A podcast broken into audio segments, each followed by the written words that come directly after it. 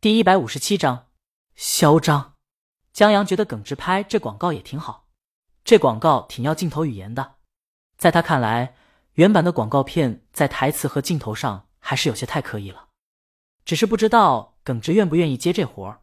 周浩说：“简单，你就说这广告我可能拍不好，他一定接。”对于周浩不行的事儿，耿直很喜欢证明自己行，这样就能安慰自己，凡他得不到的项目。全是周浩走后门了，因为技术不行吗？啊！江阳想不到耿直这么恨周浩，你当初不会真走后门了吧？把人势在必得的项目拿走了？胡说！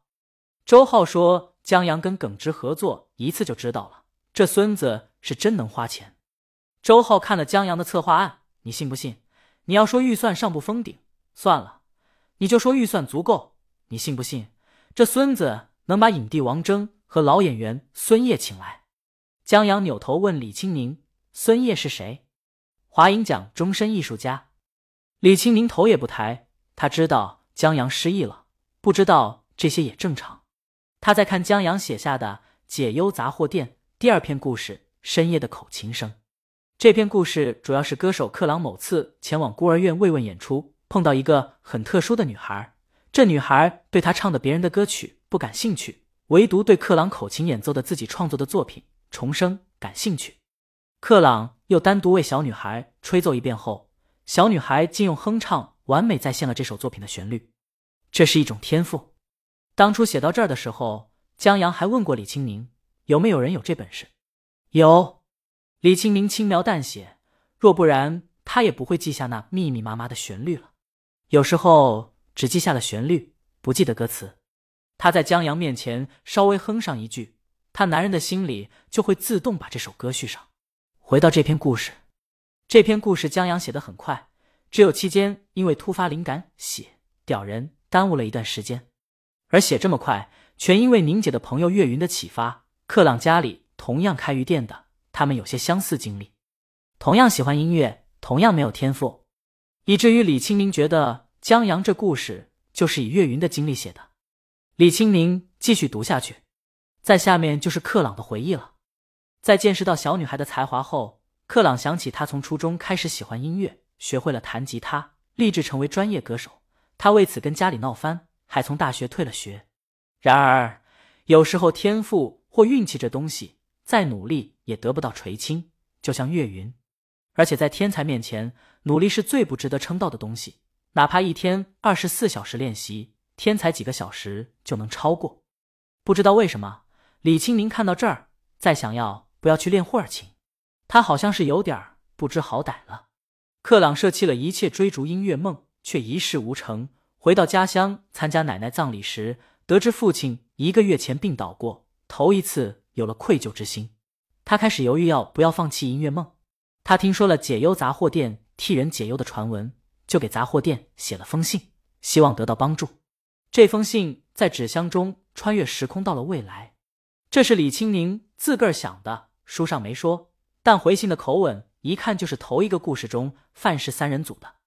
这范氏三人组即祥太、幸平和敦也，他们是孤儿，没爹疼没娘爱，能活到现在都得感恩老天爷。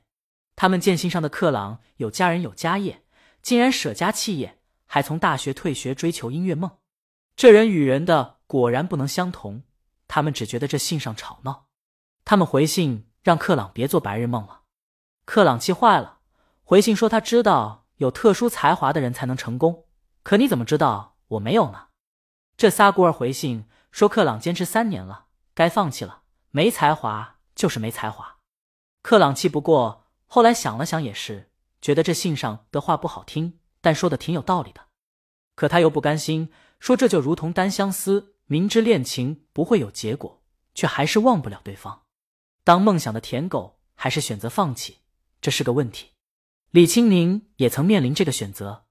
当然，顺着江阳写的话比喻，他属于把梦想这女神睡得不能再睡，把所有姿势都试过了，然后灵感枯竭，再没有小蝌蚪能让梦想女神结果了。让梦想女神厌倦，还是选择离开？李青宁在专辑《滑铁卢》的时候。面临的是这个选择，所以在这一点上，李青宁挺感同身受的。克朗把回信放进了纸箱，还不甘心，就隔着门用口琴吹了一曲《重生》。回到家的克朗得知父亲不堪重负住院了，这成了压死他梦想的最后一根稻草。他选择放弃，在家继承余店。可他父亲不干了。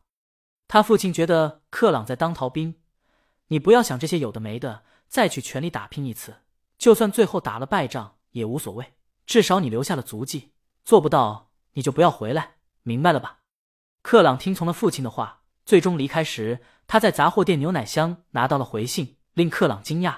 同样也让李青宁惊讶的是，这封信的内容竟然变了口吻，依旧是三人组回信的语气，但他们的态度一百八十度转向，告诉克朗：“你对音乐的执着追求，绝不是白白付出，请你始终坚信这一点，坚信到生命最后一刻。”李青宁本来一直觉得这是一个关于梦想坚持和放弃的故事。平铺直述，毫无意外，挺治愈的，但不算精彩。可到这儿，让他觉得有趣了。他忽然想起来，那三人组在未来，所以那夜吹奏的重生也传到未来。他们听过这首歌，克朗成功了。就这，李青宁这么认为时，镜头又拉回到克朗的现在，即回想前在孤儿院慰问演出时，他睡着后惊醒，见孤儿院大火了，他冲进火海救了一个小男孩。自己却死在了火海中，在死的那一刻，克朗想起了那封信，苦笑起来。他真的坚信到生命的最后一刻了，可真的值得吗？他又记起了爸爸的话：“爸，我这也算留下足迹了吧？虽然我打了一场败仗。”呼，李青宁看这故事忧伤了，他顺手把江阳在吃的葡萄拿过来，让人伤心的人没有资格吃葡萄。江阳拿葡萄的手虚空放那儿。当心我晚上收拾你，脾气见长啊！凝结脚放在他膝盖上，不跟他一般见识。我亲戚来了。江阳撂下狠话：“大姨妈有什么了不起的？有他没我，有我没他。”德性。他翻了一页纸继续看，然后觉得江阳挺缺德的，专门空了半张纸，就为了把悬念留在后面。那个有才华的小女孩是西式天才女歌手，她每次演唱会的最后一首歌都是《重生》。她说：“这首歌对她很重要，因为这首歌的创作者救了她唯一的亲人，用自己的性命换回了她弟弟的生命。”哗！李青宁读到这时就觉得潮水在脑海里涌过，这个结尾把刚才所有的平淡冲走了，只留下无穷的回味。一个毫无才华的人，他的作品以这种方式得到了重生。原来是这样啊！李青宁把葡萄还回去。坐在江阳双腿上，手挂在他头上亲了一口，还喂了他一颗葡萄。这故事写的不赖。当赏，喂喂，江阳让宁姐收敛一点，大姨妈不是嚣张的理由。你刚才嚣张劲儿呢。本章完。